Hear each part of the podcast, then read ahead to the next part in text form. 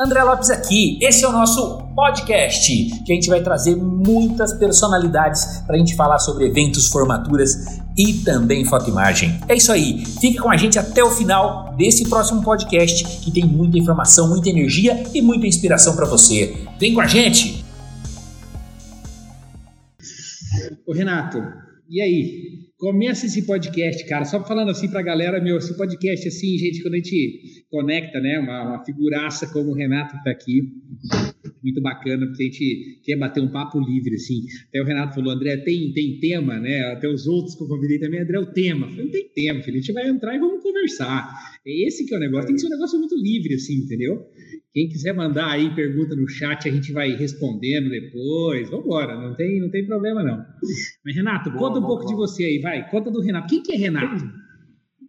Bom, primeiro agradecer aqui, valeu pelo convite, André, mais uma vez, né? A gente já vem criando uma parceria forte aí desde o Panafor. Sim. Parabenizar pelo trabalho. Eu sempre digo isso, né? Nós estamos no mercado de formatura e a gente aqui na Viva há muitos anos, né? A gente tem que valorizar as boas ideias, quem está querendo ajudar o mercado a crescer, sempre sou entusiasta disso, acredito no nosso mercado, então fico feliz pra caramba, com o maior prazer aqui participando do primeiro podcast André Lopes. Primeiro podcast André Lopes, vamos lá. Vamos tem vamos. tema? Não tem. vamos, não tem tema, vamos, não, é. nessa. Assim que é bom, cara, assim que é bom. Exatamente, pô. E, a, e aí, falando do Renato? Bom, cara, é o seguinte, é, meu nome é Renato Menezes, tenho 37 anos, né? Já estou beirando daqui a pouco os 40. E, cara, eu sou um, completamente apaixonado por eventos, né? Eu sou eu sou entusiasta, né? Eu acredito que o evento, os eventos eles têm uma capacidade de mudar a vida das pessoas para o bem, muitas das vezes, né? Isso vale para tudo, todos os tipos de eventos, desde o lançamento de um produto, é, casamento, formatura, show, são, acho que eu, eu, gosto, assim, eu sempre nasci com esse negócio de querer impactar as pessoas e isso me conectou muito forte, né? Com, com, quando eu percebi a força que o impacto tem na vida das pessoas, né? Aquela marca que se que existe. Então, os melhores momentos da vida da pessoa são uma festa que ela foi, que ela conheceu o namorado, é um dia que ela foi do melhor artista que gera aquela emoção. acho que tudo tem a ver com experiência, cara. É você realmente marcar a vida da pessoa com experiências.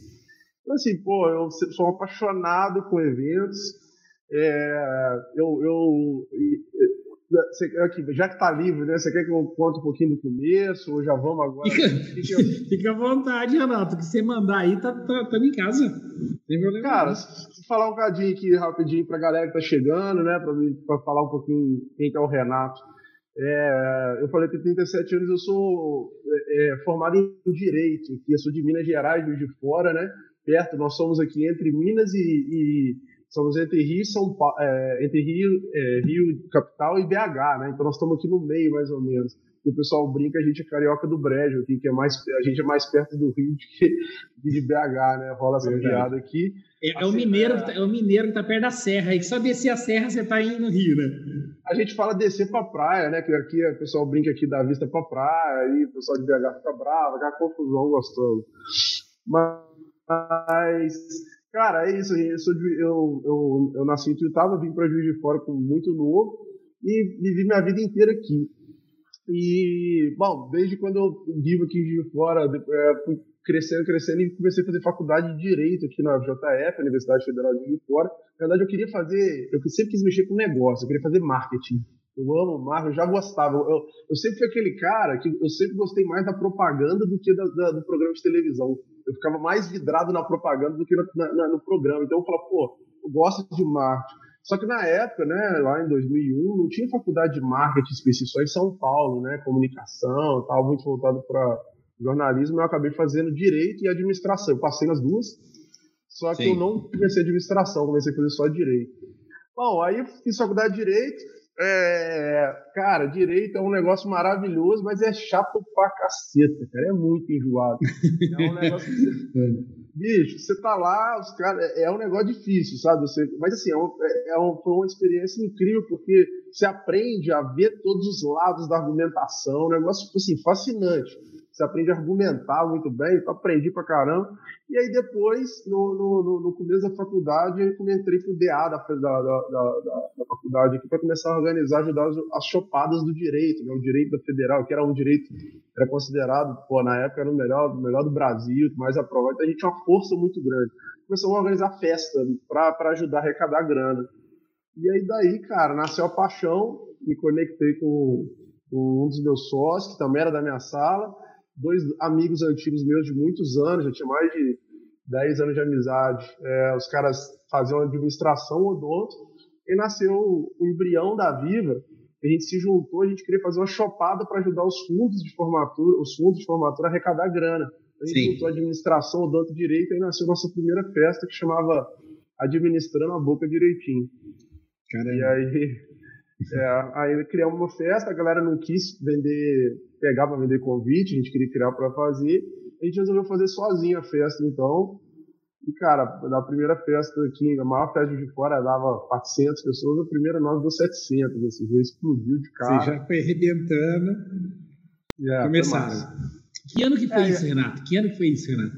Cara, isso foi em 2002, 2003, mais ou menos. Foi 2003, foi a primeira. Sim. 2003. É, eu entrei na faculdade em 2001 e formei em 2000. Dois anos já começou. É, exatamente. Aí, a gente, cara, a gente era muito novo. Eu entrei na faculdade com 17 anos, meu sócio, a gente entrou com 17 aqui. Então a gente tava com 19, 20 anos mais ou menos. A gente é mais ou menos da mesma idade, sabe? E aí, cara, eu acho que evento é uma escola, né, André? A gente que vive disso, pô, você tá lá acostumado, cara, você, vai lá, você tem que pensar em tanta coisa, né, para o negócio dar certo. Então, você começa a fazer gestão de risco sem perceber. Sem perceber. Você começa a fazer né, conta, cálculo. E, e, cara, e aí foi engraçado porque, assim, eu, eu considero essa fase da faculdade foi uma, realmente, a universidade para viva hoje, né? O que, que a gente fez? A gente organizava a festa e a gente não entendia nada. Então a portaria ficava na mão de segurança, sei lá. Quando a gente deixou lá, os caras ganhavam mais dinheiro que a gente, eles vendiam os convites na portaria e não passavam com a gente. É, cara, a gente começou a fazer festa, a gente enchia, assim, a gente comprava carreta de cerveja, né? Que acho que tem um pouquinho de empreendedorismo aí, cara, que na época a festa de universitária é tudo meio zoado, né? Acaba sem cerveja, confusão, cerveja quente. E a gente falou assim, cara, não é possível que os caras não conseguem botar uma cerveja pra gelar. Então a gente falou, pô, tem oportunidade aí, vamos fazer cerveja infinita, nunca acaba. Não vai acabar nunca mais. Vamos fazer cerveja, vai ter a festa inteira cerveja gelada. Era a nossa primeira meta, assim, sabe? E aí foi isso, administrando bom direitinho, a gente explodiu porque tinha cerveja gelada. A gente fez tudo, divulgamos na faculdade, a gente fazia, panfletamos na faculdade, a gente divulgava, divulgava, fazia panfletagem em todas as faculdades, botava nos carros. A gente sempre foi muito né, com energia muito forte, né, para fazer as coisas funcionarem. A gente, pô, fez uma bagunça na cidade. E aí, cara, o negócio, eu acho que assim, quando a gente trabalha pra caramba pra fazer Sim. um negócio, acho que em geral um retorno vem, cara. E aí a gente ganhou 300 reais nessa primeira festa de lucro pra cada um. Deu 1.500, nós somos cinco sócios. Desde o início. E aí, esses 1.500, cara, nós 300 reais na faculdade, falou, porra, ficamos ricos, cara. Dinheiro pra caceta, tá muito bom ganhou muita grana e, com, e aí, cara, ele falou, ah, então vamos fazer a segunda. E a segunda que dá, a primeira deu 700, a segunda deu 1.500 pessoas. A gente explodiu de novo. A terceira deu 3 mil, deu 5 mil, 7. Aí quando eu tava no meio do, sim, né, antes do final, a gente já tava fazendo festa para 10, 12 mil pessoas, que era os administradores, a gente criou a versão à noite. Aí a gente começou a criar festa fantasia, aí a gente criou, a gente criou uma produtora de evento, a gente fez show na época, na hora que surgiu o sertanejo, explodiu, a gente fez César Menotti Fabiano, foi o primeiro sertanejo explodido no Brasil, a gente que trouxe. Sim. E, cara, e apanhamos de tudo quanto é lado, cara. Nossa, o André, nossa, nossa, Imagino. roubado de tudo quanto é lado, assim, sem, né, no processo, e, cara, apanhando. Essas primeiras peças nossas, a gente era tão, tanto crescendo a festa, era tão grande que a gente enchia as caixas de cerveja enquanto ela tava. Era tanto trabalho que a gente esqueceu de na segunda festa gigante, a gente esqueceu de chamar os caras para desmontar a festa. Quando acabou a festa, 10 horas da manhã, a gente falou: gente, e agora? Quem que aparece aqui para ajudar? Não tinha ninguém, cara. A gente, uma festa, porra, essa festa já tava gigante, tava com 5 mil pessoas, a gente teve que desmontar todo no longo, cara. Imagina, você já tava com, sei lá, 18, 20 horas acordado mais até. É, é Cara, festa a gente ficava. A gente ficava uma semana quase dormindo duas, três horas por noite, era fazia faculdade, então a gente prova, tinha que estudar, tinha tudo ainda no, no, no pacote, né? Caramba, cara, essa vida de festeiro, né? Você sabe que eu comecei com festa também, né? Eu tenho esse, ah, essa é? veia da parada aí. É, nossa, comecei com festa também, cara. Todo mundo tem essa, essa veia. Então, eu comecei assim com. Eu comecei com balada, na verdade, já, né? Eu ah, montei um primeiro. É, comecei montando uma casa noturna já de cara, cara. Montei porque eu ia nas baladas e aí eu tinha um negócio, né? Eu tinha uma madeireira lá em Curitiba. É, meu, meu pai sempre teve madeireira e tal. E aí eu tive uma madeireira em Curitiba também, montei uma, dei uma travadinha aí no, no, no será que foi a internet? Enfim, é, não, já vou, ah, mas no YouTube tá tudo bem. Viu? E aí, e aí, cara, essa situação assim que, né, eu tinha uma madeireira tal e o negócio não tava indo muito bem tal, por um problema, né, de, de vender e tudo mais, aquela situação de sempre. E aí um dia eu tava num, num, bar à noite e comecei a fazer a conta, chamei o garçom e falei, cara, quantas pessoas entram aqui? O cara falou 800. Deixa eu ver, Renato, tá voltando aí? Oi, oi. Não caiu por você? Não. Acho que, foi, acho que foi você que deu uma travadinha, mas já voltou agora. Tá. Vamos já voltou. É, eu, eu tava no áudio e tava, tava falando aqui. Então, assim, eu, eu comecei a história, cara, que eu tava. balada? Eu, eu tava numa balada, né, que eu tinha um negócio de madeireira e tal, né, e eu tava nessa balada e, come... e o negócio não tava indo muito bem. E eu tinha, cara, 16 anos, meu pai me emancipou para eu, né, começar a montar o negócio e tal. E aí, e aí, cara, eu, eu, o negócio não muito bem. Eu e meu primo ali, uma quarta-feira, assim, um bar sertanejo, e começou a entrar gente. Eu chamei o garçom, falei, cara, quantas pessoas entram aqui? Ele falou 700. Eu falei, o quê? 700? Parece que nem cabe tudo isso daqui. Ele falou 700 no, no giro, né? E aí cada um gastava um ticket, sei lá, de 30, 40 reais. Eu fiz a conta, eu falei, cara, você tá louco? Tudo isso de faturamento é. é. Essa conta é muito linda de fazer. Cara. Você fala, velho, eu falei, nossa, vamos montar uma balada agora. Saí dali louco. Com 4, 5 meses eu tava com uma balada pronta. Só que eu não sabia nada de balada, né? A minha balada eu montei, ficou quatro meses sem entrar uma alma dentro. Eu não sabia fazer virar. Eu sabia, eu montei a estrutura, um puta bar animal, cabia 1.200 pessoas dentro, casa noturna, fechada tal. Até um detalhe importante falar, né? Quando o projeto arquitetônico, né? Aí a prefeitura, eu fui na prefeitura e eles falaram projeto acústico. Eu falei, o quê? Acústico? O que, que é esse trem? Rapaz, tanto de coisa que a gente aprende nessa vida. Né? Nossa Cara, Senhora. Muito na porrada.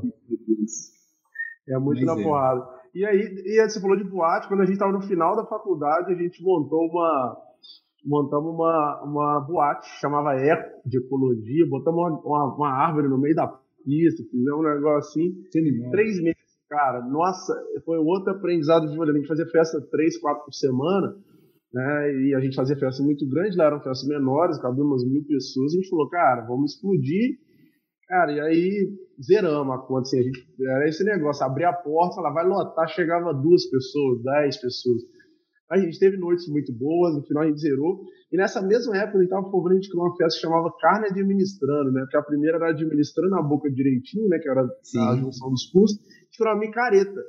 A gente ganhava grana, a gente ganhava na época uma grana muito massa, aí a gente começou a fazer a empresa ficou grande, falou, vamos criar uma micareta. Se a gente bota 5, 10 mil, com micareta, com um artista grande, com vida liberada, a gente fez um camarote 360, assim, que o trio rodava em volta. Falei, cara, nós vamos ficar rico aqui, né? E aí nós fizemos a primeira peça, meu irmão. Fizemos, contratamos, foi do cara fazer uma puta divulgação. Só que, cara, é, não vendeu, sacou? Teve greve na faculdade, não vendeu, e nós tomamos um prejuízo, André. Cara, a gente, assim, a gente quase que quebrou, sacou? Porque a gente pegou toda a grana que a gente já tinha juntado e pegamos um pouco de dinheiro emprestado com os nossos pais, pagamos a conta só que a gente não contou para ninguém, que a, a, gente diminuiu muito a festa, fechamos, né, era um parque de exposição, diminuiu, e as pessoas falaram, pô, ficou lotado, ficou top, e a gente acreditava muito, a gente falou, cara, vamos fazer um evento fodástico.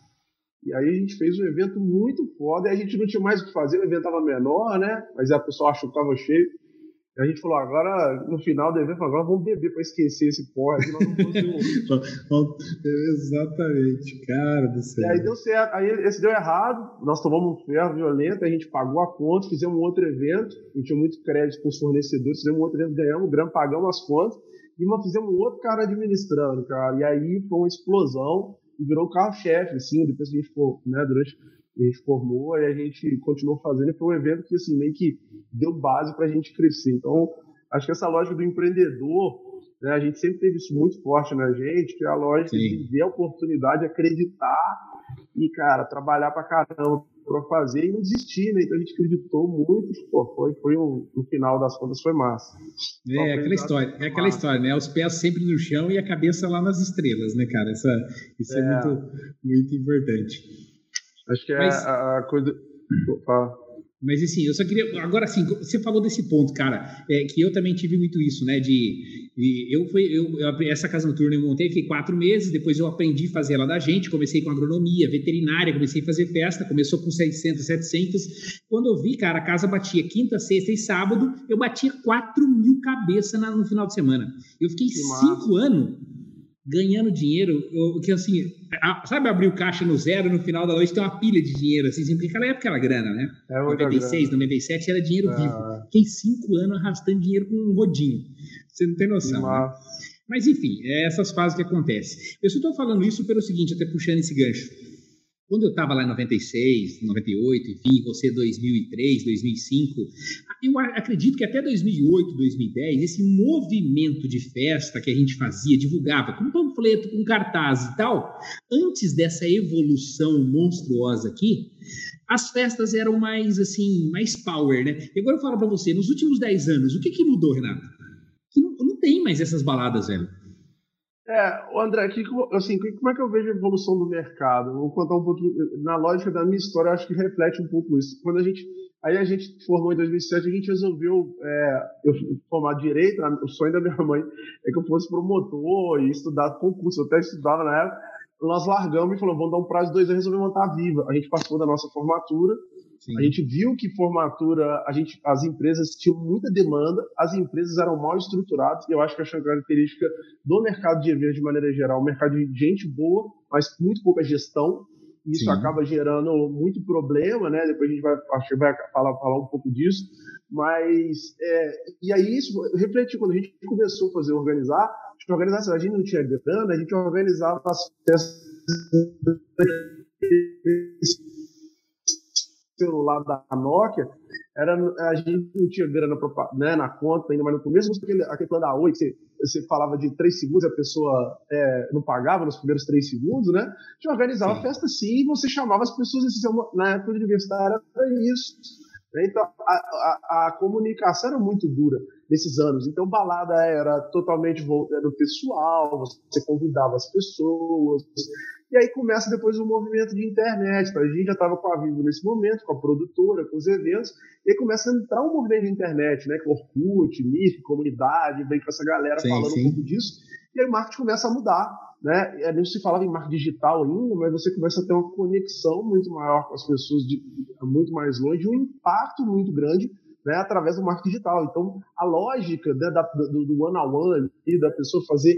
A, gente, a nossa lógica de venda de ingresso que a gente vendia era que o cara que vendia, ele ganhava 10. Cada, um, cada 10 que ele vendia, ele ganhava um. Ganhava a, gente, um. a gente tinha mais de 300 soldados na cidade vendendo ingresso para a gente um monte de cidade. E na hora que você vira para o modelo digital, teoricamente, sim, isso ainda funciona, mas isso perde muita força. E aí foi um baque, eu acho, do mercado inteiro entender essa nova fase, né?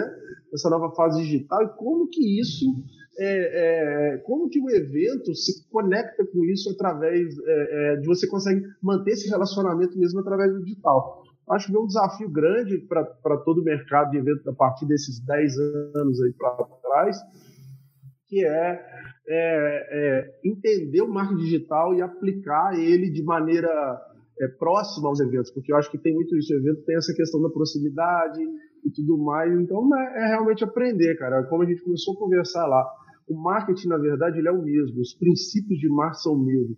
As pessoas saem de casa, elas têm vontades, elas têm é, desejos. Então a gente está sempre falando de uma mesma coisa. Alguém que tá, tem algum desejo você está é, é, é, você está suprindo esse desejo. Eu vejo de uma maneira bem tranquila, só que hoje está com tanta coisa que é, realmente você tem que estudar muito para conseguir acompanhar essas mudanças. Né? Exatamente, cara, é, é, muita mudança. É o que você falou, né? Assim, acho que a essência das pessoas, do ser humano, eu sempre falo, né? A, cara, a coisa que está na cabeça do cara lá em Porto Alegre, lá em Manaus, aqui em São Paulo, é, em Juiz de Fora, enfim, é a mesma. Assim, depende de ser, depende da gente acertar realmente o que ele, o que ele deseja nesse momento, né? E aí, quando entra nessa, nessa história do digital, que mudou completamente, né? Porque eu falo hoje, hoje não tem mais essas festas de duas mil, três mil pessoas que seja, cara, isso acabou, na verdade, né? As faculdades não conseguem mais bombar as festas festas assim. Isso mudou muito o cenário a nível Brasil. Aqui em Campinas tinha festas gigantescas, cara, hoje não tem mais. É, e eu acho, eu acho que mais eu, eu, eu entendo um pouco de movimentos cíclicos, né? É, festas muito grandes, e aí começam as pessoas a falar, ah, festa muito grande, ela vai perdendo um pouco a essência, vai ficando muito grande, as pessoas vão querendo se juntar em grupos menores de novo. Então, rolando festas menores de novo, vai ser começa. Assim, acho que podem ser ciclos né, que vão acontecendo, sim. Eu acho que tem questão de festas menores do que festas grandes. É, mas é, é, eu acho que aí a, a, começam a surgir as oportunidades das, dos eventos de nicho, né, que tem tido muita força. São eventos voltados para nichos específicos, né, premium, ou tipo de festa, tipo de público.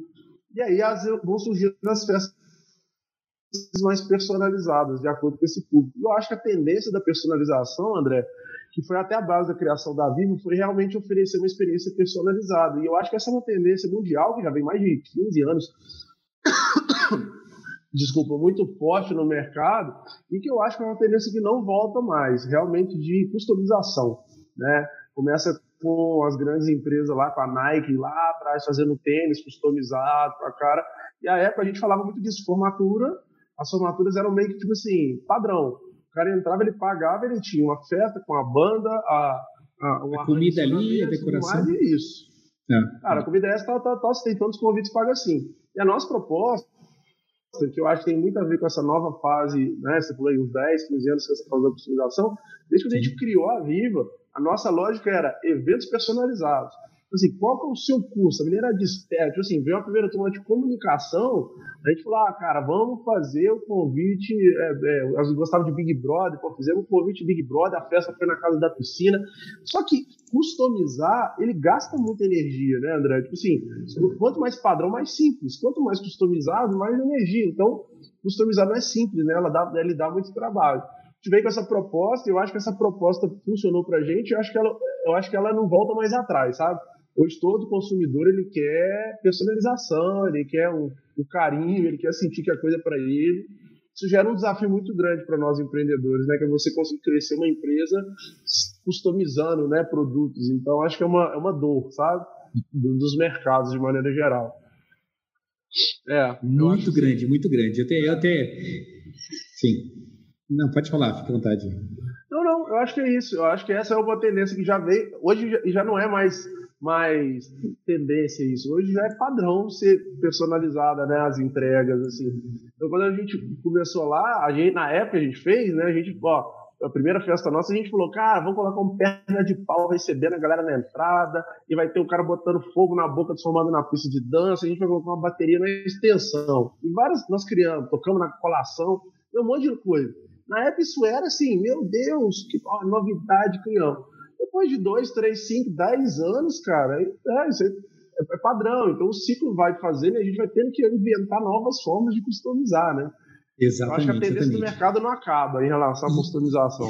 E aí vem o desafio de, de, né, nosso aí de empresário de como que você vai gerir isso. Porque eu até estava dentro de uma empresa X aí esse ano, bem no começo desse ano de 2020, tem 130, uhum. 130 contratos lá dentro, André, e eu fui, eu fui para cuidar do atendimento, realmente a gente precisava remapear o atendimento, porque, meu, 130 uhum. contratos, entrando contrato todo dia, como que eu cuido? Cada um quer de uma coisa, um quer a cadeira assim, outro quer a cadeira assado, outro quer o buffet, assim, assim, assado. Eu falei, exatamente isso, cara, a gente lida 100% com isso. Falou, eu aqui não, André, aqui era padrão, bota comida, bota decoração, meu, senta o porrete, eu quero volume. Eu falei, então, hoje o nosso cliente já não tem mais esse olhar.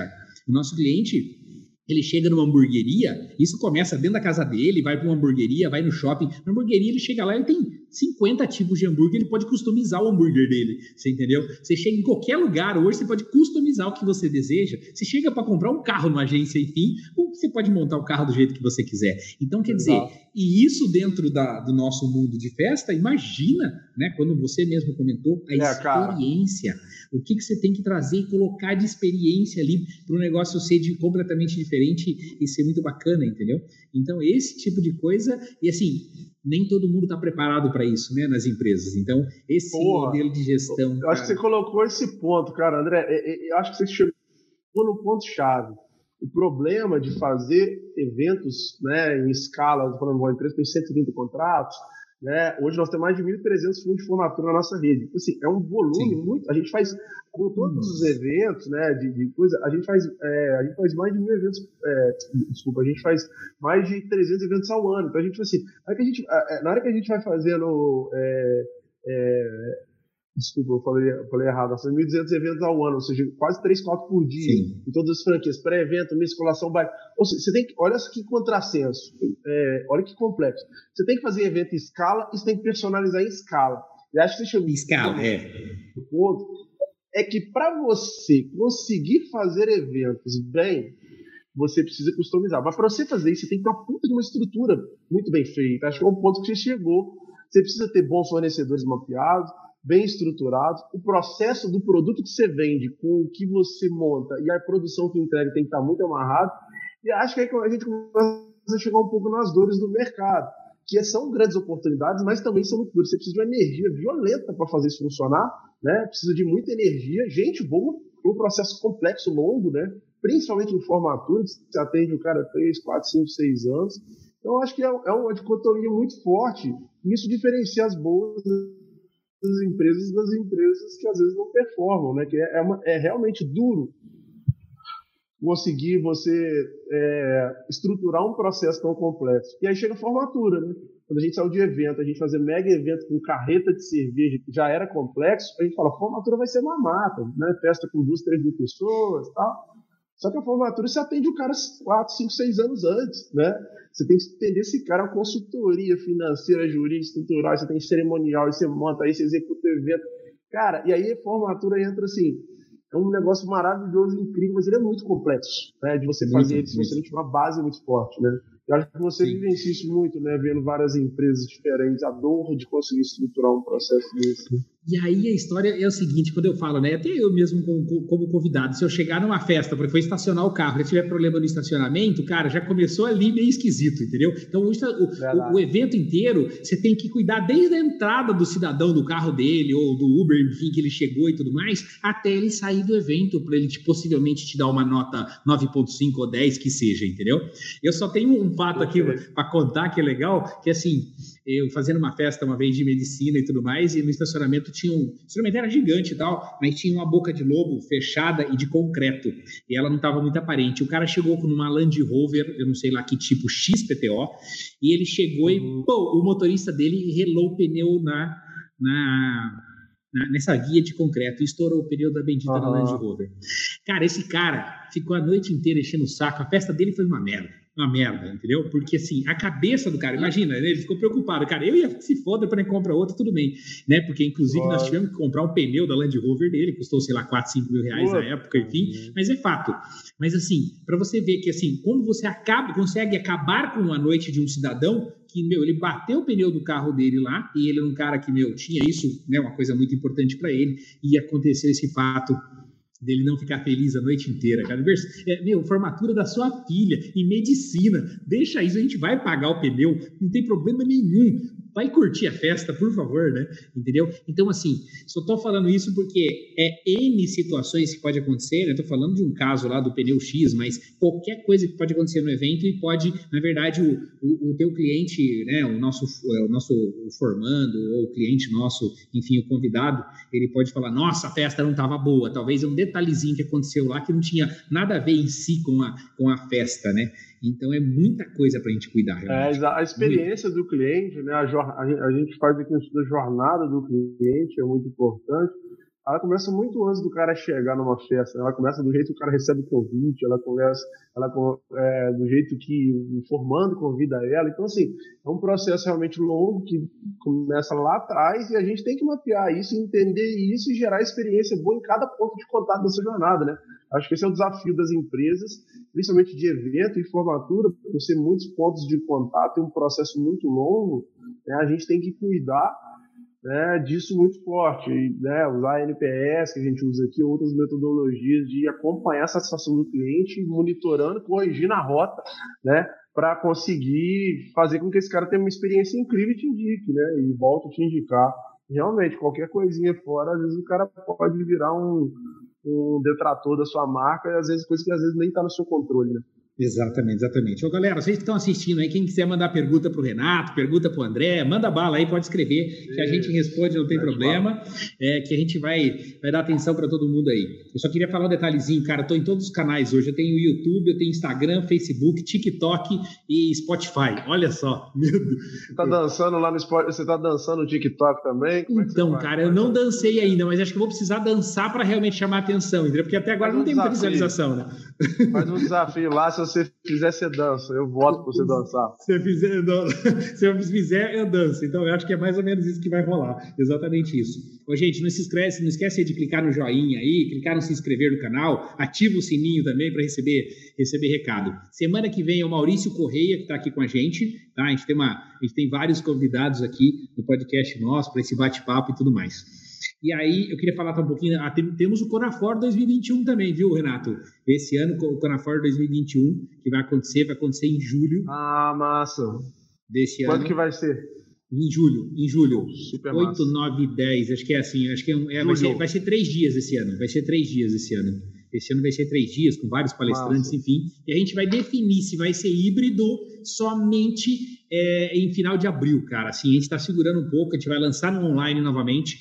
No final de abril a gente toma, a gente define, ó, vai ter o híbrido também. Quem quiser ir para o híbrido pode ir no, no, presencial, entendeu? É essa parada massa. que a gente vai fazer aí esse Muito ano. Muito massa, o evento foi um sucesso. Queria te fazer uma pergunta. Exatamente. Queria te fazer uma pergunta agora, Renato, para você começar a pensar e você responder para todos nós. Eu acho que existem duas situações do grande empresário no mundo. Uma é o cara que fala, que, que pergunta o porquê. Pergunta o porquê. Esse, esse é o cidadão que tem essa visão de futuro, entendeu? E o outro é o que pergunta o como. Por quê? É o cara que é o fazedor, é o cara que pega a situação assim que está complicada, vai lá e organiza metodicamente e executa. Quem que é Renato Menezes? É por quê ou é como? Pergunta boa, hein? Como é? A pergunta, pergunta não, é, não é simples, não. Cara, eu acho que todo, todo empreendedor, cara, ele tem que ter um equilíbrio entre o porquê e o como, sabe? É, hoje, né, o porquê, ele, ele na verdade, né, a gente usa muito aqui o Golden Circle, né? Sim. Que é aquela lógica do porquê, você sempre perguntar o porquê para chegar na, nos porquês reais. E, na verdade, que é uma característica dos grandes líderes, né? O líder ele não sabe as respostas, ele sabe as perguntas, ele sabe perguntar para extrair o melhor. E assim, o que a gente tenta desenvolver aqui, e isso é uma característica muito forte minha, de ser um grande perguntador. É, eu sou um grande curioso. Eu gosto muito de saber o porquê de qualquer coisa, e principalmente nos negócios. Eu pergunto muito porquê, né? eu gosto de saber o porquê, mas o porquê, o porquê eu anoto, cara. Então, eu gosto muito de anotar, eu anoto para chegar nas minhas conclusões, mas eu também tenho um pouco de como, porque é, hoje é um exercício que eu tenho feito, né? desde quando eu é, cada dia mais né, na gestão da empresa, na diretoria, eu tô, tenho saído da, da, da, gestão da operação cada vez mais e ido mais para a estratégia, né? E esse é um movimento bacana que a gente acaba perguntando muito por quê e saindo um pouquinho do como. Mas, André, eu acho, cara, que essa é uma característica de todos os empreendedores. Se você tem que mesclar um pouco. O cara que é muito como, é o cara que é muito mão na massa, ele não consegue crescer o negócio. Que não, ninguém consegue crescer efetivamente o negócio sem gestão. E a gestão, quando a Sim, pessoa tá, ela não sabe delegar bem, não consegue realmente criar processos estruturados, ela consegue evoluir, ela acaba ficando dependente da pessoa. Então, vira um negócio personalíssimo, né? São vários negócios, eles, eles param nessa fase, né? A gente trabalha muito com pipeline de liderança, e no, no, na fase 1 do pipeline, para o 2, que em geral a maioria das pessoas agarra, quando realmente o cara não consegue delegar, ele centraliza, ele acha que ele pode fazer tudo melhor que as pessoas, ele quer fazer tudo. Aqui eu sou o contrário, cara. Eu já fui né, muito controlador, é muito como. Hoje Sim. em dia eu, eu amo quando eu, assim, eu faço questão que as pessoas façam as coisas maior autonomia possível. Então a gente tem uma característica muito forte né, na empresa, na Viva. E eu, te, eu virei essa chave que é realmente dar autonomia às suas pessoas. A gente acredita os líderes, a, a modelo de gestão antiga, a gestão o comando controle, né? Grande maioria das empresas do Brasil, do mundo são, é você achar que você tem que dar ordem e o cara vai fazer, você dá ordem o cara faz. Só que isso, cara, isso é, assim, eu acredito muito que isso é uma. É, você está subjugando a inteligência das pessoas, porque todas as pessoas têm capacidade, você não precisa ficar contando para ela exatamente o que fazer. Então, quando você cria um, um, um contexto muito forte para ela de, de, cultura e tudo mais, você começa a dar liberdade com autonomia mas com responsabilidade e a performance aumenta. Então, eu, eu, cada dia mais no como, no porquê, menos no como. Acho que esse é o, é o resumo da ópera. Que bacana, cara, que bacana. Mas é o que você falou mesmo. Acho que o empresário tem que ter um pouco dos dois, mas a, essa visão de futuro, até para crescimento, né? E esse crescimento vem com essa base toda que você falou. Se o cidadão não pensar em gestão e tudo mais, ele, ele não consegue fazer o negócio dele andar, entendeu? Fazer o negócio dele crescer e tudo, né? Eu venho falando muito esses dias aqui de gerenciamento comercial e não, já liberei planilha, já fiz vários vídeos sobre isso e falando, né, que é uma grande situação que tem hora que a gente está está preocupado com o momento hoje, temos que se preocupar sem dúvida nenhuma, mas a gente também não olhar lá para frente, daqui a pouco você cria um buraco de, de negócio lá na frente, de receita lá na, lá na frente, estou falando 23, 24 aí, que vai ser, pode ser um problema muito maior para você resolver depois, entendeu? Então você tem que cuidar disso uhum. também. Quer dizer, nosso olhar lá na frente, a nossa gestão, a saber o que tem dentro de casa é importantíssimo, porque tem hora que a gente se depara, assim, eu que hoje estou em muitas empresas, estou em mais em mais de 110 hoje, Renato, eu conheço algumas internamente, e aí a gente tem um momento que assim, a empresa não sabe quantos contratos tem dentro de casa, ela não sabe quanto ela vai faturar em, em 2021, ela não sabe quanto ela vai faturar, ela vai ter de receita em 2022. Cara, como que eu consigo gerenciar uma parada se eu não tenho informação, entendeu? Então, quer dizer, essas informações básicas que a gente começa a construir isso na base para o cidadão começar a entender que essa visão vai ser extremamente importante. Né? Com certeza. Outros, outras, outras duas perguntas aí para você, Renato. É, uma situação grande que a gente sempre comenta, né? Que todo mundo fala, até, até mesmo fala sobre o André. Nossa, o André, energia, energia, energia. Energia empolga. Eu concordo. Energia empolga. É animal sensacional. Só tem um detalhe: o carisma inspira. Você entendeu? O que, que você tem para falar desses dois tópicos importantes também no nosso negócio, hein? É, cara, eu acho que todos eles estão muito ligados. É, é a liderança, né? É, a liderança é, um, é, uma. A gente vem um, já vinha um processo, acho que a pandemia acelerou, né? A academia de liderança que a gente tem aqui na Viva, que é totalmente focada no, na, na necessidade realmente das pessoas evoluírem como pessoas, evoluírem como seres humanos, evoluírem como profissionais, e muitos deles, né, dessas pessoas, elas naturalmente se tornam líderes. E a liderança, né, o principal nível de liderança é, é, é dentro, óbvio, tem várias frentes da liderança né, que a gente tem que atacar, a delegação é uma delas, as formas de lidar, mas o auge da, da liderança é a inspiração. Né, você realmente inspirar através do exemplo. Né? Então, as pessoas acreditam que liderança é você dar ordem, você vai fazer seu chefe. O líder é quem inspira né? Quem realmente faz. E a questão, antes dava até para mentir, hoje em dia com rede social, não mente, cara, não, não consegue fingir. Então, a, eu acredito muito que a, a liderança, ela é inspiracional, realmente, ela é a forma como a gente conduz. Né? Hoje a gente tem mais de 300 colaboradores na nossa rede, né? 34 franquias. Então, assim, é uma forma, a gente sempre usou da liderança como uma forma de manter as pessoas motivadas. Eu acho que esse é o ponto do desafio do líder, é que você conseguir passar a verdade para que as pessoas, porque hoje, cada dia mais, as pessoas acreditam menos, elas acreditam nas empresas, mas elas acreditam nas pessoas. Né? Cada dia mais as pessoas. Então, é, é um movimento que, que, não tem como voltar atrás. Então, é isso, por isso que a gente tem que ir um pouco para a internet, mais para compartilhar, porque as pessoas querem saber um pouco do que você pensa um pouco do que acontece. Então, acho que a energia realmente ela é essencial para colocar os negócios para frente. acho que os grandes empreendedores têm muito forte a energia de fazer as coisas acontecerem, capacidade de realização. Né? Então, é, é, eu acredito que é um processo natural de liderança, mas para alcançar uma inspiração de um líder, isso em qualquer área, de qualquer empresa, realmente precisa ter muito conhecimento, muita profundidade e muitas das vezes é, o líder, né, muito mais do que conhecimento só de gestão para conseguir fazer, é conhecimento de pessoas, conhecimento humano, é realmente conseguir entender as pessoas, ter é, você realmente conseguir com, com, ter empatia para conseguir enxergar o que está por trás, entender os porquês reais. Então, tudo isso são características do líder, de líderes, de, de bons líderes, né? que realmente conseguem entender e conseguem fazer com que tocar as pessoas através das palavras, dos exemplos. É um desafio. Tá? Esse é um desafio de todas as empresas do mundo. Né? Conseguir não só formar liderança, como criar escala. E aí, nós, né, eu acho muito nessa pegada do que, porque a gente criou essa academia de liderança voltada a desenvolver líderes. E é um grande desafio, cara. A gente enfrenta um grande desafio. Como fazer isso na, na, na demanda de crescimento que a nossa rede necessita?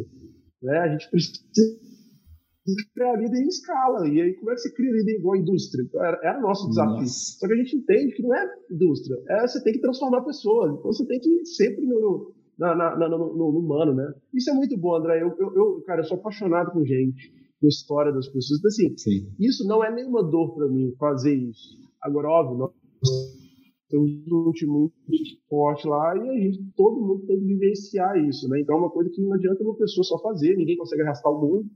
Eu acho que é, é assim, se você perguntar, fala assim, é essencial que tenha uma pessoa dessa nas empresas, né, nos mercados, para a gente conseguir gerar transformação. Acho que esse tipo de paixão, energia, né, esse tipo de coisa, ele gera transformação.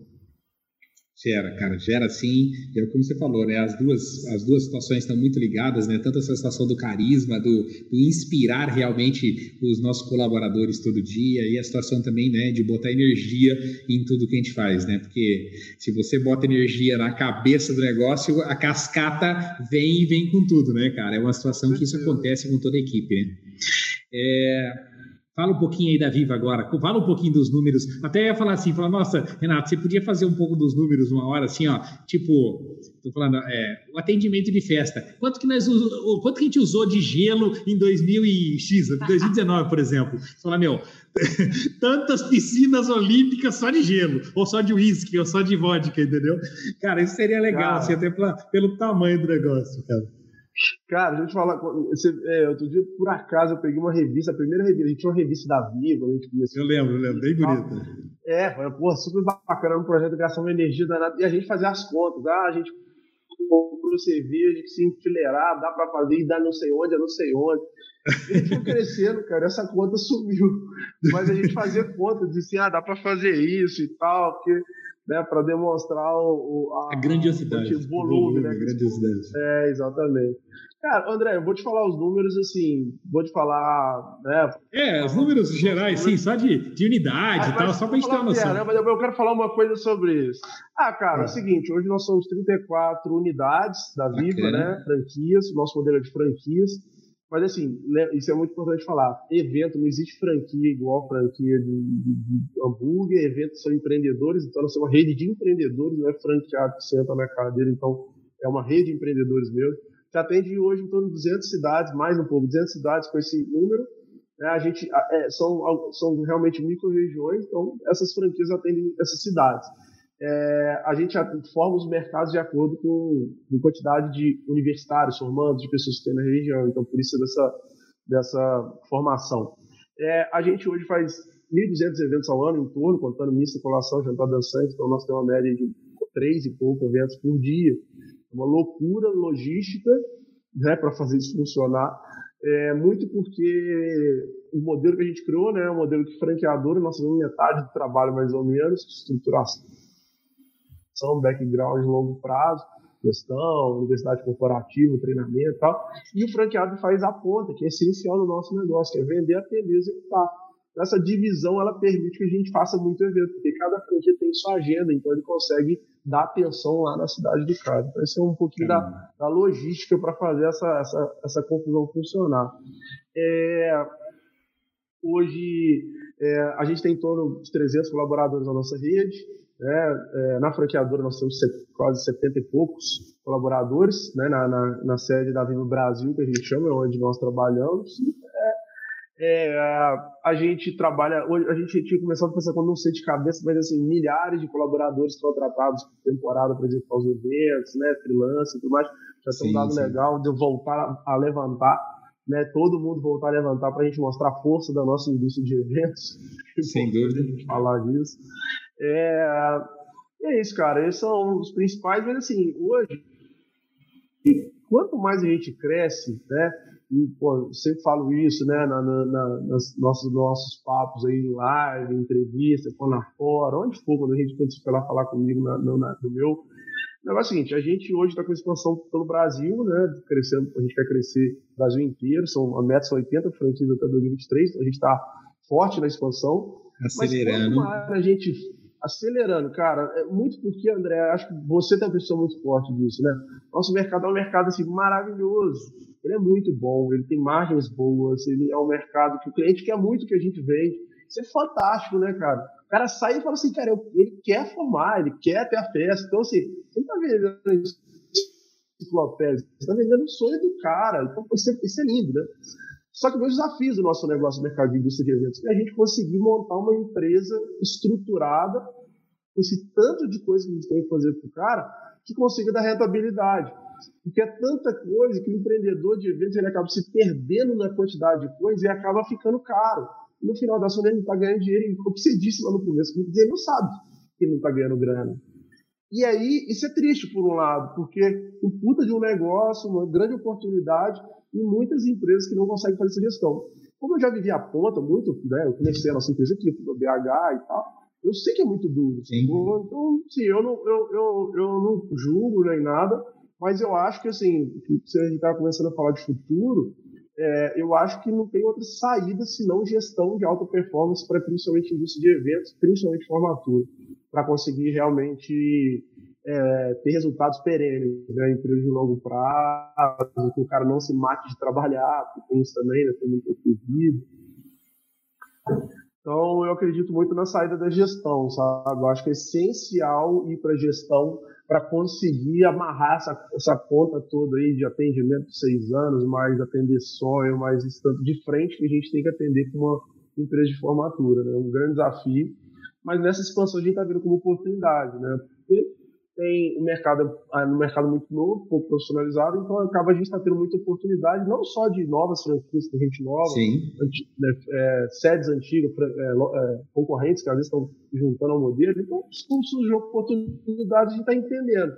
Né? Tem que fazer sentido para a gente, como valor e princípio, tem que fazer sentido da cultura, tem que fazer sentido para o cara, um monte de coisinha aí que a gente tem que juntar para fazer tem que, isso. Né? Tem que, tem que ir encaixando. E deixa eu falar, e, e, é. e, tem, e tem jovens entrando nesse mercado também, assim, tipo desses franqueados teu que tá chegando agora, né, que vocês estão hoje trabalhando e tal. Tem uma galera jovem, assim, a moçada que, meu, tá na faculdade, acabou de sair da faculdade, tá querendo empreender e fazer realmente acontecer nesse segmento nosso aí de eventos e formaturas e tudo mais? Ficou, ficou sem áudio. Você fechou o áudio aí, Renato? Isso, voltou, voltou. Agora vai. Voltei, voltei. Isso. André, cara, acho que tem de tudo, cara. É, no, no, nosso perfil de franqueado, né, a maioria das pessoas da indústria de eventos. Então, o cara que fazia show, o cara que fazia festa, o cara que é de formatura, né, era funcionário de uma empresa, tem de tudo. É, tem muita gente que é dono de salão, dono de outros negócios, que quer ter uma empresa de formatura, então rola muito isso. E tem jovens.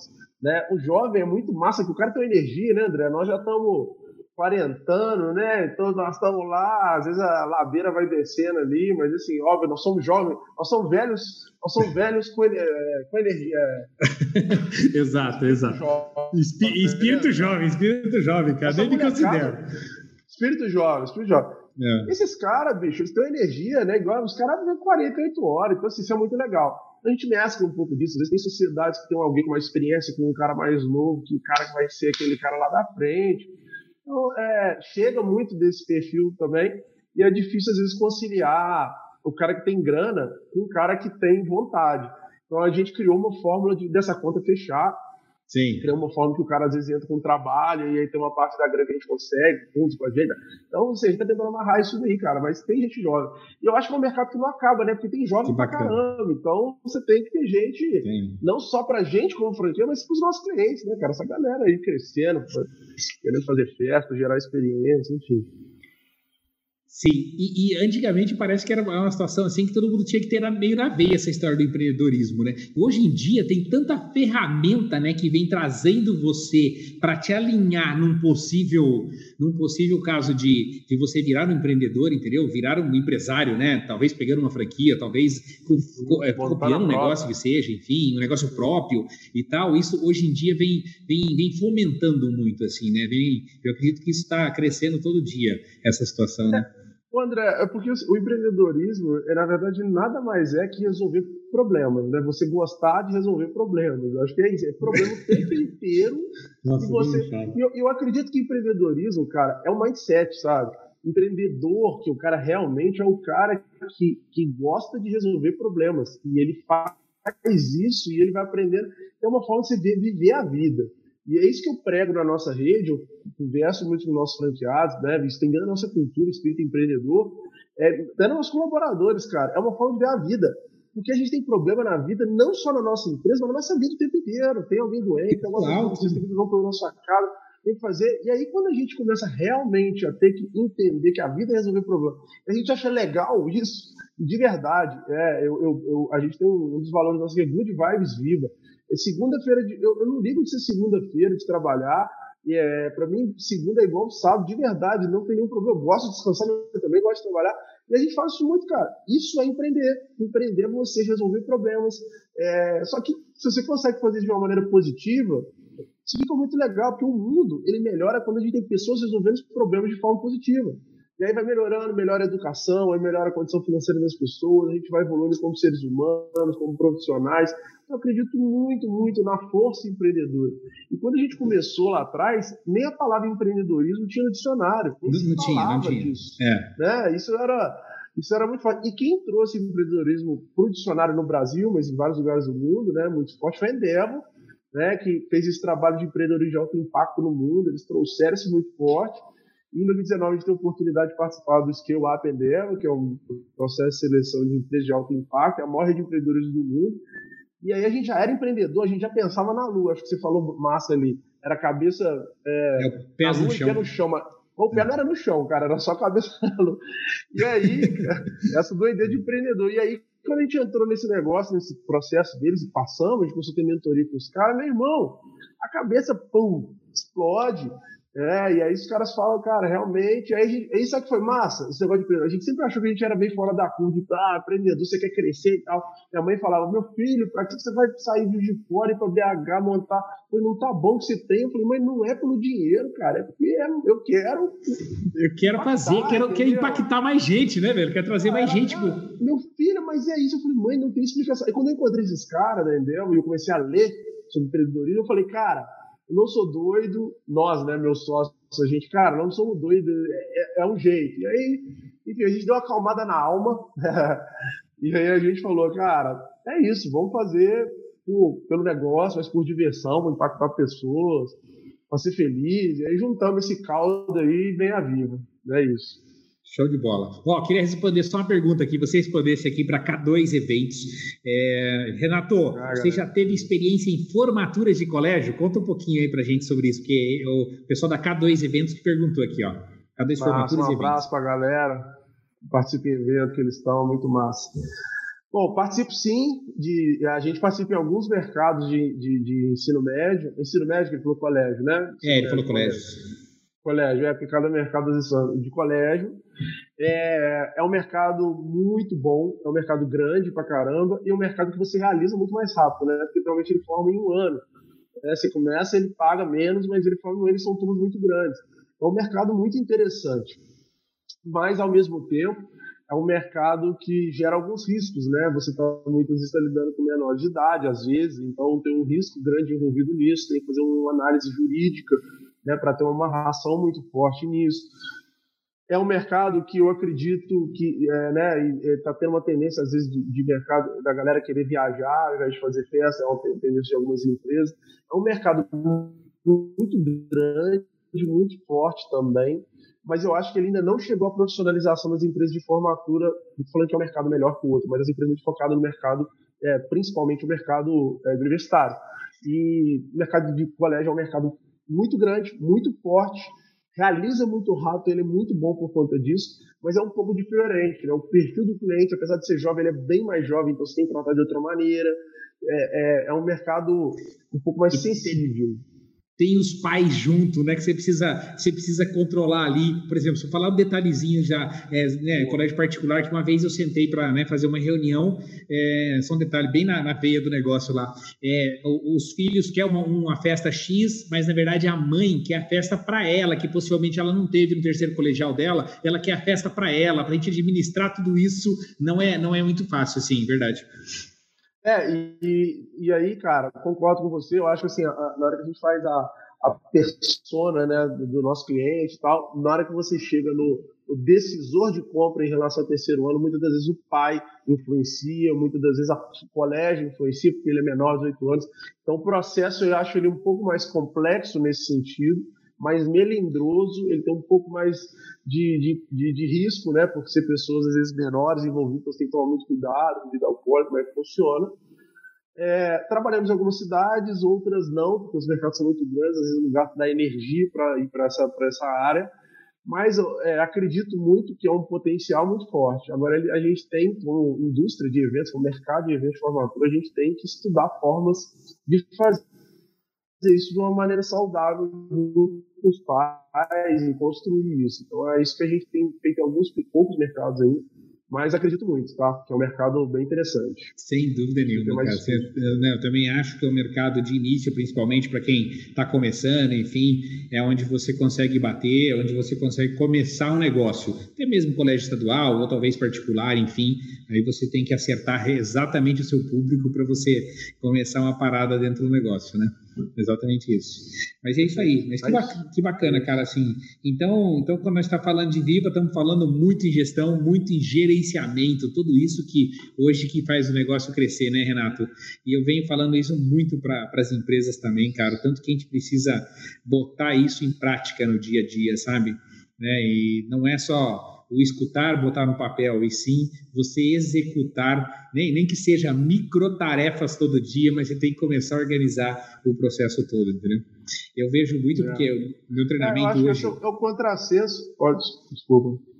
Não, não, você ia falar Pode que falar. Meu, meu, treinamento é extenso hoje e tem, eu vejo que muitas empresas têm que ir lá e pegar pela mão, falar, vem cá, vamos fazer, entendeu? Tem que fazer isso, isso, isso. Tá lá, desenhado, pautado com documento. Tem hora que você precisa pegar para mão e pela mão para ajudar realmente essa pessoa a caminhar e evoluir, entendeu? Entendi. É, eu, André, mas eu acho que o ponto do mercado de formatura, que é um mercado que eu acredito muito, eu acho que tem muita coisa legal para acontecer no mercado de formaturas, só que é um mercado que quem está na ponta gasta uma energia muito grande só fazer o básico, que é fazer evento, atender o cliente, é, fechar o cliente, atender, executar, já é muita energia. Então, quando você tem que começar a fazer gestão, aí você começar a falar assim, ah, sei lá, tudo que tem que fazer de gestão, né? Gestão de processo, gestão estratégica, ah, implementar novas, ah, agilidade. Realmente falta energia muitas vezes. Então, às vezes não é por uma vontade, é realmente falta de energia. Então, isso é uma dor muito grande dos empreendedores de não ter tempo, energia. E muitas vezes não ter tempo, às vezes é nem para se capacitar, porque o cara entra no ciclo da operação ali então, realmente, o que a gente entendeu na vida é que fazia muito sentido a gente, como um modelo de franqueadora, que a gente focou em gestão e a gente treina essa galera para ter. Ele não tem tempo, mas ele consegue ter um treinamento. A gente usa isso com a força da rede. Não tem muito mistério no nosso business. É isso. A franqueadora faz metade do serviço. O cara não precisa se preocupar com coisas muito importantes, criar treinamento, treinamento de gente, liderança, gestão, novidade e tal. O outro cara faz a ponta, acho que isso faz sentido. E rede, cara, eu acho que isso é muito forte. Você conversa com muita gente. A gente, na nossa rede, nós temos lá quase 50 empreendedores todo dia, grupo comercial, centenas de pessoas conversando e trocando experiência. Isso hoje vale ouro. Assim, vale o cara vai falar, ah, vou copiar o que a Vivo faz. Cara, o que vale é o dia a dia, as coisas mudam tão rápido que, sabe? Nossa, o que vale tem... é o que está acontecendo ali. Então, cara, né? Exatamente. Não, essa, essa história da experiência com várias pessoas é sensacional. Até queria comentar um detalhe, que existe um cara na, na internet, né, no, no, Instagram, e ele fala o seguinte, fala, gente, vocês não têm noção, o tanto que dá para fazer dinheiro com marketing, marketing de conversa. O que é marketing de conversa? Ele senta para conversar com um cara aqui, ele cobra a hora dele, cara, e ele dá um monte de insight pro cara que muda a vida do cara, possivelmente, entendeu? Então, e ele trata isso exatamente com isso marketing de conversa. Olha para você ver. Né? Quando que isso, há 10 anos atrás, a gente sabia de uma história dessa, um cara veio falar isso para a gente e falou, você está de brincadeira. Não, não, isso não tem sentido nenhum, entendeu? Mas hoje em dia é muito válido e está trazendo coisa nova, está trazendo inovação, está trazendo uma energia diferente para o negócio, né? Sem dúvida. É, assim, o nosso mercado, o mercado que o jovem quer muita inovação, né, André? O cara ele quer muito essa energia de inovar e de fazer as coisas funcionarem. Realmente também é dura de fazer, porque você tem que criar ciclos de inovação muito rápido e estruturar a inovação, né? É, são, a gente considera que são, são, dois motores, né? O motor da operação e o motor da inovação, né? Uma teoria até muito forte que existe. Então você tem que tratar o motor da operação no esporte e pensando no motor da inovação, que é tudo que você está trazendo. Então a gente, a gente conseguiu balancear isso bem e o futuro, né? O futuro é a inovação, ela tem que puxar. E a inovação não é você criar um produto só. É o mindset de inovação. Todo mundo tem que pensar Exato. em inovação, todo mundo tem que pensar em melhorar processo, melhorar produto, melhorar. Então, assim, no final, André, eu de verdade, né? Eu, é, eu acho que a grande força da nossa da, da Viva é a cultura. Né? É, a, é o mindset de crescimento, de aprendizado. A gente tem muito forte de aprendizado. Então, eu estudo muito, cara. Eu, eu sou curioso, eu estudo muito, eu leio muito. Nosso time, a gente conseguiu impregnar isso na nossa rede inteira. Então, todo mundo estuda muito. Hoje, quem não estuda, quem não evolui, sai fora, cara. Natural, não precisa nem tirar, o cara vai sair. Então, assim, isso é muito. É, é, é, essa forma de lidar com os problemas, isso, cara, de verdade, eu, porque eu acredito, se a pessoa não for dessa maneira, ela vai ser engolida pelo mundo, cara. Não tem mais, tem mais espaço para quem não, não evolui, né? Então, e a inovação vem junto com isso, é você conseguir realmente fazer e fazer. Só que aí tem que ter um pouquinho do porquê e do como, que é executar isso, né? Só pensar adiante, tem que fazer a coisa funcionar, né? Você tem que realmente fazer a, a roda girar, é, é estruturar, fazer, executar. A gente usa muita agilidade, loja MVP, né? Um produto viável. Então a gente vai, cria, testa rápido, erra rápido, corrige rápido, vamos embora já corrige, vamos botar no mercado de novo. Exatamente, exatamente. Mas, eu, mas você, você falou um ponto importante Exato. aí que você falou um ponto importante que pega todos, todos nós, assim como empresário, né? Falando assim para todo mundo aí, todo mundo que for assistir esse vídeo depois. A história do estudar também, né? A gente tem que estudar, a gente tem que procurar coisa nova, entendeu? A gente tem que ouvir é, o que já aconteceu lá atrás, enfim, trazer para hoje. A gente tem que trazer essa experiência. Isso é importantíssimo. Que tem hora, Renato, que o cidadão tá tanto no fazer, fazer, fazer, que ele, meu, ele não consegue nem pensar se ele consegue mudar a operação, se ele consegue organizar o produto melhor, se ele consegue mudar a metodologia interna de fluxo, por exemplo, entendeu? Então tem tudo isso para você pensar assim.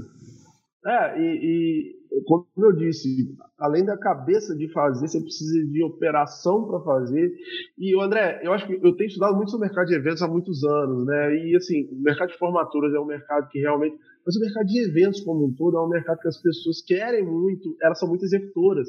O cara gosta de ter ideia, ele vai executando, os caras muito empreendedor, vai lá, atropelando. e aí eu gosto, cara, é, é, e é isso demais. E aí, essa falta de parar, que do brasileiro, né?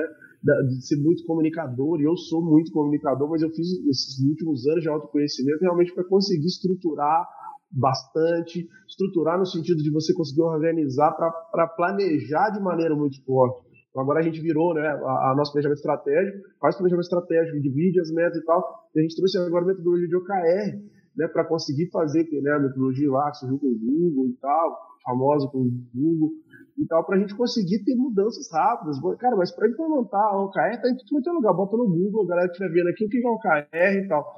Mas fazer isso funcionar, cara, você precisa de uma cultura forte, você precisa de um elemento de liderança. Então, assim, não tem muito mistério, cara. As coisas têm que ser é, de verdade. Você tem é energia, tudo para implementar, para funcionar. Se você não botar energia, o negócio é, é, é, não funciona, né, cara? Então, eu acho que esse é o desafio das empresas, né? Exatamente. né? Conseguir implantar, e com esse tanto de, de informação que tem, é transformar informação em conhecimento. Né? Informação está livre, você bota no Google, você vai fazer uma aula aí de graça, tem um monte de coisa. Mas a diferença entre informação e conhecimento é você tangibilizar, transformar a informação em coisa relevante, realmente aplicável. E aí, quando você aplica, isso virou realmente um conhecimento. Então, essa diferença as pessoas não entendem. Né? Ela entra lá, ela acha uma coisa do Google, tá? ou seja, ela tá, ouve lá, tem um milhão de conhecimento e na verdade não aprendeu nada. Então, esse é um exercício muito forte que as pessoas têm que fazer para conseguir evoluir, é realmente transformar isso em coisas, em conhecimento, coisas aplicáveis. Exatamente. Ó, tem uma pergunta aqui do Eduardo Amorim. Ele perguntou, Renato, é, como você está pensando em relação ao calendário 21? Essas perguntas são brutas, né? Porque assim é o que nós estamos vivendo, vivendo todo dia, enfim. É, se você quiser responder meio é. rápido aí, vamos lá. É, eu, eu, eu, assim, eu, não vou dar uma de Ná e vou cravar a data, não, mas é o seguinte. que a gente não sabe. Né? É, obviamente, é, depende muito da política do governo, vacina e tudo mais. É, a gente está com previsão forte no meio do ano, né? É, a gente está acreditando no efeito. Se realmente o governo fizer a parte né, da vacina é, rápido, né, o quanto antes, e, e, o tanto de gente que já pegou, né, alguns estudos mostram que no meio do ano vai ser possível já ter os eventos, mas não dá para cravar, né? Isso depende realmente e nós estamos fazendo, né? Tem várias leis que estão amparando as empresas de evento nesse sentido, para né, manter o evento, é isso que a gente tem feito. É, é, estamos estruturando o negócio para né, os negócios, para que todo mundo evoluindo na gestão e, cara, esperando voltar, a gente criou um comitê de retomada de eventos, criou um comitê de retenção de clientes, comitê de, de, de marketing venda, então, enfim, criamos comitês internos para discutir essas pautas e, e acompanhar, cara. E aí, Eduardo, né? É, realmente o que nós estamos é fazendo é, acompanhando os dados, cara. Cada, cada, Eduardo, cada notícia que sair no nosso comitê de, de, gestão de crise lá, né, a gente pega e atualiza a informação para replanejar a rota, cara. O mundo de hoje, né, que eles falavam do mundo VUCA, né, volátil, incerto, complexo e ambíguo. Viu? É um maluco, agora já não é mais coisa, é o pós-normal, que é, é o mundo do caos. a gente tem que ser antifrágil para lidar com esse caos. Ou seja, cara, é isso que a gente está tentando trazer, é atualizar o tempo inteiro para tomar decisão rápida. Que não dá mais para prever, né, cara? A gente viu que não dá mais para prever essa maluquice aí.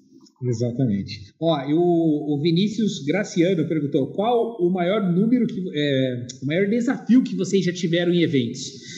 Qual o maior desafio que você já teve em eventos? Grande, grande Vinícius, a fera, tem um, ah. entrou para nossa rede. Ah, ele está na tua rede. É, bacana. É, entrou agora no.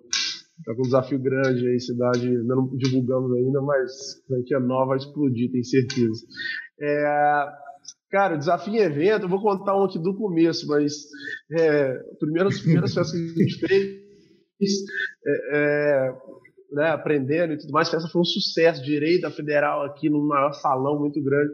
E, cara, era muito importante no momento né, da, da valsa ter chuva de prata, né, cara? Depois que história, chuva de prata, todo mundo brinda e isso sai na foto, os formandos queriam muito. Cara, na hora que a gente ia, faltava 10 minutos, ia começar a valsa, já tinha chamado os formandos todo mundo cadê a chuva de prata? Cara, meu sócio saiu voando é, e arrumou um depósito. O cara ligou no meio da madrugada, conseguiu a chuva de prata e a gente fez. E até, mais cerimônia ficou enrolando uns 10 minutos lá. Até ele chegar. um monte de história, a gente aprendeu. Nunca mais esquecendo a chuva de prata. É, mas, cara, já tivemos muito é, né, eventos o tempo inteiro com risco. Então, Perrengue, é, o que, que, já aconteceu, né? É, problema, quando a gente criou o nosso, a gente tem um espaço de eventos aqui, mais de né, 5 mil pessoas aqui em Juiz de Fora, e, cara, o primeiro evento acabou a energia, é, porque estava ligada na energia da rua e tudo mais, tinha gerador, mas é um, é um processo, então assim, com tudo isso que a gente aprendeu de risco, cara, o problema é isso, gravir, né, acabar a energia, você acaba a festa, é, teve uma vez um cara, numa festa, logo no começo, o cara, se ele arrumou uma briga, o cara soltou um, um, um, um spray de pimenta na pista, saiu todo mundo correndo e tal. E, olha, imagina um cara que leva um spray de pimenta para uma festa de formatura. É, então, assim, cara, acontece. Eu acho que você tem que estar preparado. E o que a gente fez aqui, há três anos atrás, a gente criou um grupo de gestão de risco da empresa. Então, tudo isso que aconteceu, a gente listou e criamos. Então, tipo assim, ambulância em todos os eventos, gerador em todos os eventos, é, tal, tal. Então a gente vai criando formas de diminuir o risco. Tudo que você faz de evento gera risco em algum momento. A questão é você minimizar esses riscos. Então, foi essa forma que a gente lidou para lidar com esse tanto de problema. Eu quero falar Exatamente. um aqui, André, Não, isso, é- isso é... Teve um, cara, teve um, é. só rapidinho aqui desse evento. Eu fui com a Vivo, foi esse cara administrando. A gente era, pô, a gente virou uma festa da cidade, assim, micareta monstro, parava a cidade, todo mundo ia badar na cidade, enchia os hotéis todos. Era, era linda a festa. E aí, cara, é, faltando no dia do evento, os caras chamaram a gente no Parque Função, né? Bombeiro lá na época. Falou, cara, o evento de vocês chamam. O comandante botou um negócio na mesa e falou assim: o evento de vocês está interditado. Uma placa desse tamanho. Eu falei, o que, que é isso, cara? O evento de um milhão e meio na época. Já era pra gente, né? Era um, assim, um monstro, né? E realmente, um evento grande. Monstro. E aí, cara, o cara tá interditando. Não, que é isso? A gente começou para advogar, por quê? o alvará do parque de exposição estava vencido. O nosso estava todo certo, alvará, camarote, tem que tirar alvará de tudo, né? E os caras, para pressionar a prefeitura, ele embargou o nosso evento, cara. Você tem que chamar de advogado e tal. No final das contas, cara, acabou liberando aos 40 no segundo tempo. Mas assim, nesse dia, a gente passou tanto estresse. A pressão, a pressão, né, é muito violenta. O André, foi tanta dor, assim, foi, foi tão sofrido e a gente achou que ia executar aquilo tudo, e no final, quando acabou o evento, acabou, a gente executou o evento, já é uma pressão para executar um evento, caminhão, carreta de bebida e artista com a confusão. Foi lindo o evento, acabou, nós falamos assim, cara, a gente estava fazendo formatura, falou, a gente falou, nós vamos mudar, não dá para depender de de, ter, de, de, de, espaço público e tal, a gente resolveu ir para formatura e acho que foi o maior acerto que a gente fez foi sair um pouco de eventos, né, bilheteria, que tem muito risco, patrocinador, fomos para formatura por conta disso. Foi um trauma, assim, de grandes eventos, sabe, que a gente apoiou. Exatamente. Cara do céu, não, a gente leva cada porrada, tem hora que é uma coisa absurda mesmo, meu Deus do céu. Ô, gente, fala o seguinte, já tem uma galera aí assistindo, clica no joinha aí no YouTube aí, vê se vocês não tem a dó do dedo não, porque não gasta o dedo. Eu falo, não gasta o dedo se você clicar aí. Não gasta, pode clicar aí, ó. Quero ver se vocês clicar aí, vocês têm coragem de clicar aí. Estão aqui escutando a gente quase uma hora e pouco, clica nesse negócio aí, no joinha, nesse trem aí. É, é desse jeito, mas Dá moral, parte. gente, ó, quem tem disposição para gerar conhecimento igual o André, fazer, criar, compartilhar. É isso aí, mete bronca, ajuda. Todo mundo que compartilha conhecimento. É, te, teve, teve um grupo até falaram, falaram lá assim: meu, é, meu, é, é tanto vídeo, é tanta energia que eu nunca vi a coisa igual. Para vocês não terem noção, né? Que, o tanto que a gente tem que né, criar, porque a gente acredita num mercado melhor, tem um propósito forte aí viu, Renato? De, assim, um grande propósito meu, pessoal, até eu falo sempre, que é a situação assim, eu, eu não quero ver mais empresas é, deixando, formando na porta do salão sem festa, entendeu? Que o cara levou o dinheiro embora, deu, entendeu? Essa situação toda que já aconteceu muito no Brasil, né? Então, isso é um ponto muito importante e é um pouco de tudo que nós falamos aqui, né? Que é, é, é gestão realmente, é responsabilidade e a história tanto que quando a gente traz empreendedor novo, né? Quando você fala, nossa, vamos entrar no mercado de formaturas, fechar um contrato de 200 mil, 300 mil, 400 mil reais, é lindo, parece que você vai ficar rico. Gente, a conta não é assim, é completamente inversa, porque o que é teu aí de 200 mil, possivelmente seja 30, 40 mil reais, o restante é do fornecedor, é da execução. Então, quer dizer, você precisa ter um volume de contrato, você ter um pedacinho lá que é para pagar a sua conta, pegar o, ter o seu salário, ter o salário da sua equipe e tudo mais, né? Não é meter a mão no caixa e, e fazer a coisa é, como cara, fazer. André, né? acho que você trocou no ponto-chave do nosso mercado, cara. É, é, assim, a gestão básica, eu já estou falando Básica. de gestão, né? Eu, falo eu já estava falando antes de gestão, assim, uma liderança, cultura, agilidade, né, de empresas já estão no nível de gestão mais avançado. E o base do nosso mercado é não gastar o dinheiro dos clientes, não pegar 10 3% no máximo, se já está passando, e aí a falsa impressão, o cara está com a conta cheia, a pessoa não entende de evento, acha que é aquilo, ele já está quebrado há muito tempo. Então, assim, isso é um mal né, que a gente tem que acabar no nosso mercado, porque é, isso gera empresas pouco saudáveis. E de verdade, o cara que está fazendo isso, às vezes ele acha que está ganhando, ele compra um carro, ele viaja. Na verdade, isso é tão passageiro, o cara vai se ferrar, vai ficar mal, a gente já viu vários. Não, cara, acho que nós e fazemos um pouco disso, a gente através de expansão de franquias, você através de consultoria, de, de coisa, a gente gerando conteúdo, né? Eu fui para a rede social exatamente para gerar conteúdo, e eu acho que assim, a nossa missão é profissionalizar o, o mercado de eventos, fornecedores, homologação, de milhares de fornecedores, é mandar essa mensagem, cara, porque toda vez que acontece isso, o cara se ferra, ó, o cliente se ferra porque esse cara leva embora com dinheiro, o fornecedor se ferra porque ele não recebe o o próprio empreendedor que está fazendo isso no final ele gasta dinheiro, mas ele está se ferrando, cara, porque ele vai ele vai apanhar, porque ele vai ter que ser fugido, a moral dele, muitos entram em depressão. Então, cara. Vai arrebentar tudo, cara. A gente precisa fazer essa, essa virada de chave no mercado, sabe? Né? Acho que é esse, é, essas regras, assim, regras que eu estou dizendo, são essas boas práticas básicas de gestão. Então, quem, se alguém estiver vendo aqui que está entrando, cara, não caia contrate consultorias tal, se você não sabe, para realmente não botar a mão no dinheiro do cliente, porque esse é o caminho Exato. É só pensar assim, eu estou fechando um contrato de 200 mil, possivelmente isso vai entrar pingando, e o que é meu ali é 10, 15%, gente. Não é, não é todo dinheiro, não, porque você acha que você pode já comprar um carro ou fazer um escritório novo, gigante. Não tem nada a ver com isso, não é isso. A base é a administração realmente desse fundo financeiro, entendeu? Esse é, que é a base do nosso negócio.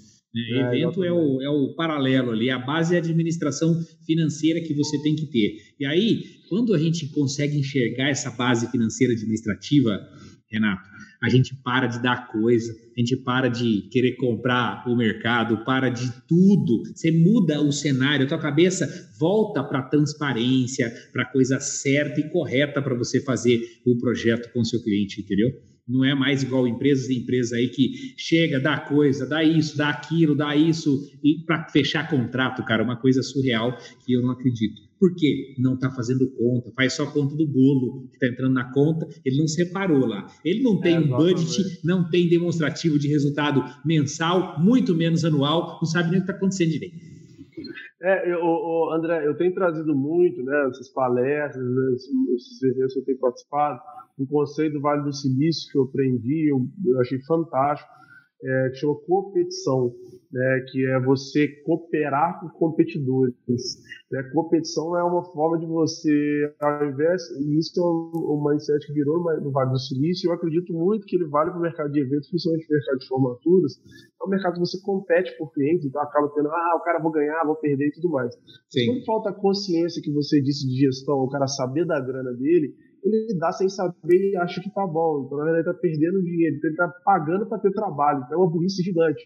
E a partir do momento que a gente é realmente, e isso que eu fiz foi ir para a rede social e participar disso, e eu acho que o trabalho que você faz, e a gente tem que ter mais gente fazendo isso, é realmente competição, é a gente compartilhar conhecimento, ajudar as outras empresas também, evoluir todo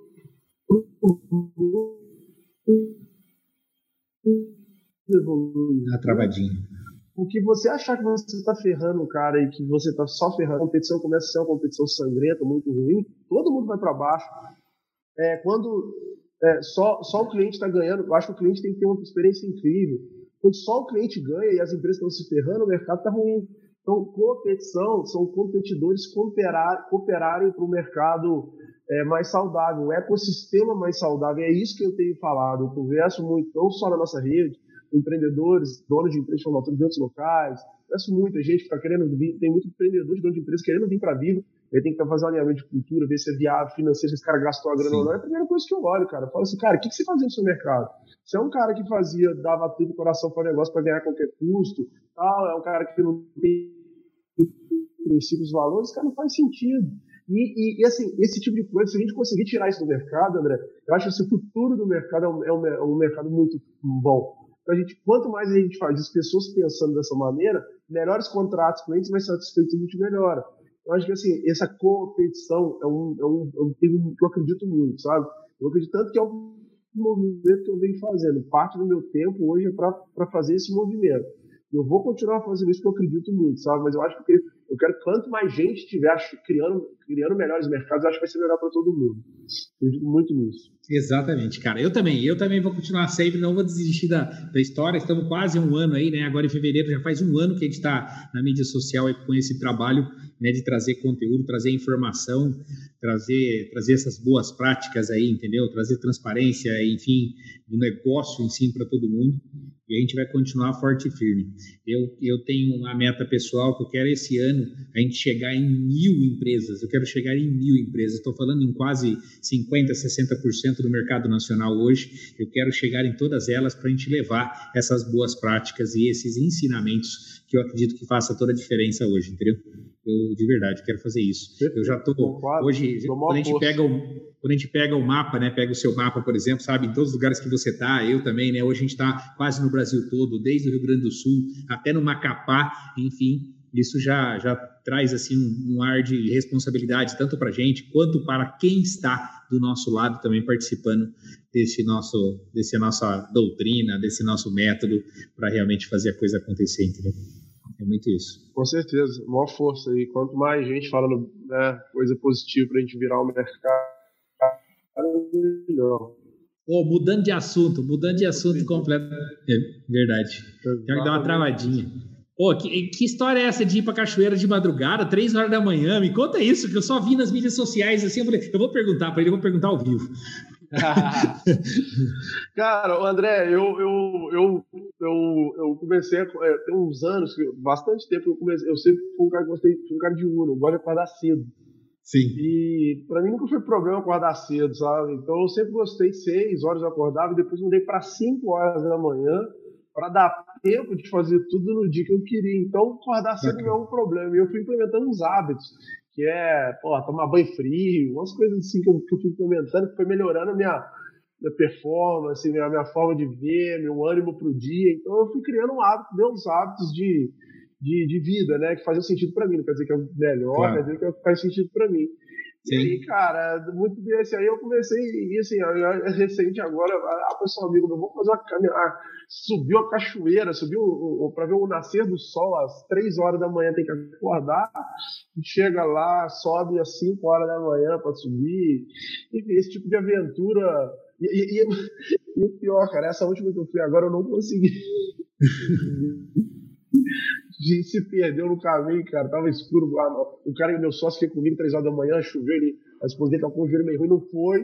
Eu fui sozinho, perdi, mas depois eu fui pra. Eu fui pra, fui pra cachoeira, mas é isso, cara. Eu acho assim, é, a vida acontece de manhã, sabe? Eu gosto muito da manhã, quando tá todo mundo dormindo, tá fazendo uma coisa, já começa com uma sensação assim, que, pô, a coisa já tá acontecendo, eu gosto de fazer esporte pô, o cara já, da manhã. Já tô na frente da parada. É. Cara, é isso, eu sinto mesmo, eu, eu tenho uma rotina de manhã, eu, eu, eu faço meditação, eu, eu, né, eu tenho, a gente tem um negócio aqui na Viva que eu trouxe de algumas coisas diário da gratidão, então eu faço tudo isso, eu faço exercício, eu gosto de 5 a 6 da manhã fazer isso. E eu tenho meu menino agora, né, cara? Eu tô com um moleque de 8 meses. Como é o nome Caio. dele? Como é o nome dele? Caio. Caio, Caio. Eu vejo o Caio, Caio. sempre aí. Esses dias eu vi é, ele comendo moleque... terra, você até se falando, come muita terra, não. Cara. e lá dá uma é, terra. Tem coisa melhor não, cara. De volta o moleque quer comer terra. Eu falei, come terra pra ver Deixa que é, comer terra, não vai fazer mal. Não. É come terra, bota tudo na boca. Eu falei, cara, essa geração de cliente tem que fazer ela forte, vamos deixar. E aí, cara, é uma, o André foi uma das transformações muito grandes. É acostumado a evento, correria e filho, né? É, é um negócio maravilhoso, não tem explicação. E, pô, quando eu virei pai do Caio, e ele, ele, ele volta, é, filho traz a gente muito para a essência, né? Então, assim, cara, nossa, tá sendo maravilhoso, assim, ser pai, tá, né? Processo de aprender a ser pai, né? Acho que que aprender tudo na vida. Tem que aprender. A ser pai também, né, cara? E eles voltam a ensinar a gente a coisa muito simples, né, cara? Acho que isso é muito legal. O filho, é, eles, a criança, ela, né, ela, ela gosta das coisas simples. Ela, na verdade, ela não quer presente, ela não quer nada, ela quer presença. Né? E aí essa, gerar essa vida nossa maluca de celular, de estar tá sempre trabalhando, né? Então a gente tem que abrir mão disso para ficar. Então é um ensinamento muito forte de novo, né? Te trazendo a estar tá presente, a realmente estar tá ali focado, então, cara, é maravilhoso. Assim, recomendo muito ser pai. que maravilha, cara. É, eu, eu tenho o Gabriel, tem 10 anos, né? Então ele já tá, já tá meio grande. E tá na, tá na mídia social total, cara, fazendo vídeo todo dia, postando no YouTube, porque ele fala que ele dá treinamento pra molecada jogar no, no, no jogo, naquele Free Fire. Cara, né? esses moleques tão milionários, cara. Cara, eu falei, Gabriel do céu, eu vou ser seu empresário. Não, é, e ele vai te contratar e vai ter dinheiro pra te pagar bastante, porque essa molecada tá ficando rica, né, cara? Essa, tem molecada voando, exatamente, cara, impressionante, né? Pega um telefoninho Samsung, ele edita o vídeo, sobe o vídeo, Cara, até, tem hora que eu falo até para meus editores, eu falei, cara, se meu filho de 10 anos faz mais rápido que a nossa equipe hoje para editar um vídeo. no celular, você tá de brincadeira, gente. Eu falei para ele esse dia, você, você usa Adobe, Gabriel? Não, Adobe, pai, Adobe já foi, Adobe eu já não uso mais. Então, aí ele falou uns nomes de aplicativo lá, que eu uso gratuito, pai, que é muito mais sofisticado. Cara, falei, essa molecada, ele já nasce, ô, ô, André, tem um negócio maluco, né? A gente tenta não ficar muito celular com criança, negócio de música lá. Cara, mas é muito difícil. Eles já nascem com, com um chip na cabeça. Na hora que ele olha um celular, cara, impressionante. Alguém chegou com o celular, pode estar qualquer coisa, ele olha assim, ele fica olhando. E eles falam, que isso, cara? Essa molecada, ele já tem um negócio dentro dele para tecnologia, já enfia o dedo em tudo e impressionante, né, cara? Nossa, a habilidade cara. que eles têm para fazer isso. Né? Habilidade, exatamente. E, e, cara, assim, acho que até. Não, não, fala aí, desculpa, favor. Não, eu acho que assim, aí eu, eu tô tentando, eu trouxe um pouco desses moleques pra nossa empresa, porque pra você lidar com essa coisa, os caras desses, cara, a gente já tá, né? Difícil. Não, igual eu, eu tô com vaga aberta agora. Aí né, vai pedir currículo, os caras mandam currículo de 30, 40. Não, não, eu quero currículo de 20, cara, 22, 23 anos. Eu quero essa molecada voando, velho. É, porque eu já sou velho, cara, você é louco. Né? E aí é um desafio gigante de lidar com essa geração como líder, né, cara? A gente hum. sofreu um bocado aqui, não é sofreu, mas assim, para aprender lá atrás, há uns bons anos atrás, geração que tem uma cabeça muito diferente, o pessoal mete muito pau, mas é uma geração muito consciente das, da, da, da, das coisas do mundo, muito legal. É, é um, foi um aprendizado muito grande lidar com essa nova geração. Sem dúvida. Desafio, muito. mas muito legal, né? Sem dúvida, exatamente. Mas bom demais, cara. Esse papo nosso, estamos com uma hora e meia aqui conversando, Renato. Uma hora e meia aí. Parece em 10 é. minutos. Exatamente, cara, falamos um monte, muito legal. Você trouxe muito conteúdo bacana para gente aí, tanto de história quanto de empresa, que eu acho que isso pode ajudar as pessoas, pode empolgar, né? Como a gente falou, né? Pode empolgar, ele pode também é, inspirar pessoas a, a, cuidar melhor da empresa, a mergulhar dentro da gestão, a separar o dinheiro, que é o principal, gente. Empresa de formatura é gestão de grana, é esse que é o grande X da questão, né? Que nós precisamos aprender cada dia mais fazer isso juntos. Tá bom? Eu acho que é isso. Bom demais. Tem alguma pergunta para mim, Renato? Pergunta para o André. É. Tem uma pergunta só para finalizar? Eu, não, vou fazer uma pergunta para você aqui boa. É, André, quantos, é, quantos, qual, qual porcentagem de empresas do mercado de formaturas, e aí eu vou falar isso que eu acho que você é um dos caras que mais roda o Brasil. É, qual a porcentagem do mercado de formaturas que você considera é, saudáveis hoje no mercado? Pergunta assim, eu ia perguntar sobre você pessoal, vou perguntar do mercado e vou perguntar pessoal. É, o que, que, você acha hoje? Como é, é a sua visão hoje de, de, de sustentabilidade no nosso mercado? Sinceramente, cara, eu não, eu não queria nem responder essa pergunta, Renato. Porque, você já sabe por quê, né? Porque assim, se eu falar hoje, se eu pegar as empresas grandes no mercado, né, como Viva, como a nossa amiga Ticomia, como o Grupo B2, como outras empresas que têm o fluxo separado de dinheiro entendeu? E aí você começa a entrar em outras empresas grandes que você fica sabendo, isso você está dentro, e de repente a empresa compra uma rede de restaurante, por exemplo, compra uma rede de. compra três espaços de eventos ao mesmo tempo. Você fala, cara, peraí, da onde está vindo toda essa grana? Porque quando eu tinha a gestão nossa na mão, você soma lá é, 20 milhões de faturamento, cara, eu tinha de margem bruta, eu tinha 2 milhões, 2 milhões e meio para pagar a conta do meu escritório a margem de resultado líquido dava 3,5%, 4%. Então eu falo, peraí, de onde está vindo essa grana né, para adquirir tudo isso? Por que, que eu estou falando isso para você? Porque o mercado todo que a gente está, é, vamos falar, eu, eu, não sei o percentual, tá? Mas o mercado quase inteiro que eu estou hoje, é, a maioria, é, as empresas estão realmente alavancadas no mercado e não tem a separação do dinheiro 80-20, que seja o 80-20, que eu falo sempre, entendeu? Não tem isso separado. Algumas já estão virando jogo. Eu tive empresa que já virou o jogo. Massa, virou. Massa. Ele, sabe, ele tinha o um faturamento, nós entramos, mergulhamos dentro do financeiro dele, ele na, na quarta edição ele consertou e separou a grana. Falou, eu não preciso dessa grana, mas é um cara super consciente, é um cara que assim fala, André, eu tenho um salário meu, ele não tinha um salário certo, ele construímos um salário para ele dentro da empresa dele, um salário de 6 mil reais. Um cara consciente falou, cara, eu com isso eu sobrevivo e eu quero consertar coisa para o futuro. Você entendeu? Mudou a metodologia financeira dele. Então, isso a gente Nossa. vê de exemplo e dá vontade de falar, cara, eu preciso fazer isso com mais dezenas de empresas, entendeu? Então, isso é muito importante. Ter a consciência plena da administração financeira do dinheiro. É isso é muito importante. Excelente. Não queria falar em percentual, não, mas é isso. Fugiu, hein, da pergunta. Fugiu, fugiu. Fica para a próxima. Exatamente. Se tiver, você falou que ia ter mais uma pessoal, se tiver, pode mandar também que a gente responde, não tem problema. Pra matar não, o... é, é, é, eu, eu, queria, eu queria que você falasse na sua, é, na sua história de, de empresa de formatura, qual foi o maior desafio como gestor de uma empresa de formatura? O que, que você como pessoa, né? A gente sabe que todo empreendedor. E o que, que foi a sua jornada? Eu sei que você teve porra, um cliente pra caramba, você era um cara forte pra caramba no comercial. O que, que na frente de uma empresa de formatura? O que, que você.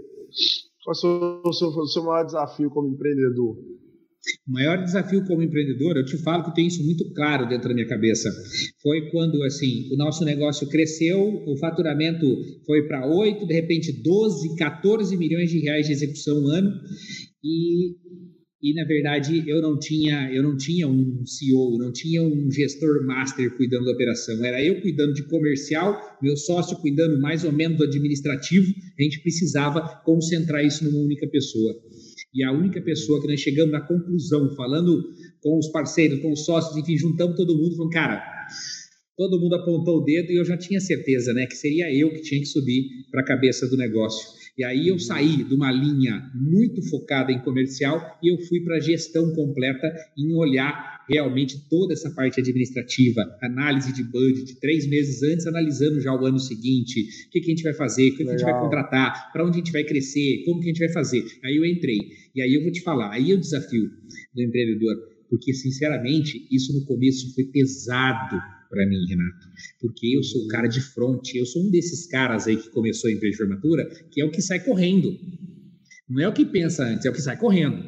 E eu fui assim, mas depois eu precisei voltar para trás, sentar na cadeira, estudar, planejar, me mergulhar na operação mesmo para eu gerir melhor a minha equipe, entendeu? E ter os direcionamentos da produção, do atendimento, do comercial.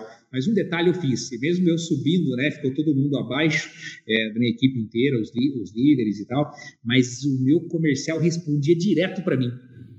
Sabe de quem ah, eu peguei isso? Eu peguei isso da Bosch. Eu tenho um grande amigo meu, hoje ele é executivo da Bosch. Ele falou: André, sabe para quem que eu respondo lá dentro? Eu sou um comercial, diretor de. Né? Ele eu respondo direto para o presidente. Cara, é uma situação assim que ele responde, tem um gerente assim, mas eles respondem direto para o presidente na mesa dele. Vendas. Ah. Você entendeu? Então, Muito isso eu levo muita de experiência na vida e o meu comercial respondia direto para mim. Mas a gente estava. Muito com... massa. Isso foi um massa desafio. É, essa virada de chave de sair da, da, da, gestão ali para realmente uma gestão estruturada, sair da operação né, para sair para gestão, realmente é uma dor ferrada, né? Tem que mudar muita coisa né, na pessoa, né? E na Sim. gestão. Então não é simples, não. Pô, legal, muito massa. É isso aí. Bacana demais, cara. Boa pergunta. Obrigado aí pelas perguntas. Obrigado a todo mundo que está assistindo a gente. Esse vídeo vai continuar aqui no YouTube, vai ficar postado aí para todo mundo assistir. Isso vai, né, a gente pode compartilhar e tudo mais. E amanhã a gente já sobe isso para o Spotify também, esse áudio aqui, para a galera lá que estiver andando de carro, quiser escutar, enfim, mais um canal ainda para a galera ouvir um pouco aí das nossas histórias, né? A história do Renato hoje aí, que ele trouxe para a gente muita coisa bacana que faz a gente pensar, inspira a gente, empolga a gente, né? Fala o porquê e fala como também, todo esse tipo de coisa que, que é bom demais, cara. Sensacional, Renato. É isso Maravilha, aí. Maravilha, cara. Valeu pelo convite, bom demais. Vamos junto aí evoluir esse mercado, crescer a crise está aí para todo mundo, mas as crises mesmo surgem as oportunidades. Então, acho que é esse que eu estou tentando fazer. Eu, eu, eu falo para todo mundo: dever de casa é aproveitar tá parado, entre aspas, para conseguir evoluir. Né? Eu falo de afiar o machado para o retorno. Então, não tem tempo que você vai ter para conseguir evoluir igual agora. Aproveite esse momento. Que nós estamos tentando fazer, estruturar para que na hora que voltar a gente está bem melhor do que a gente estava. Não tem muito o que fazer, né?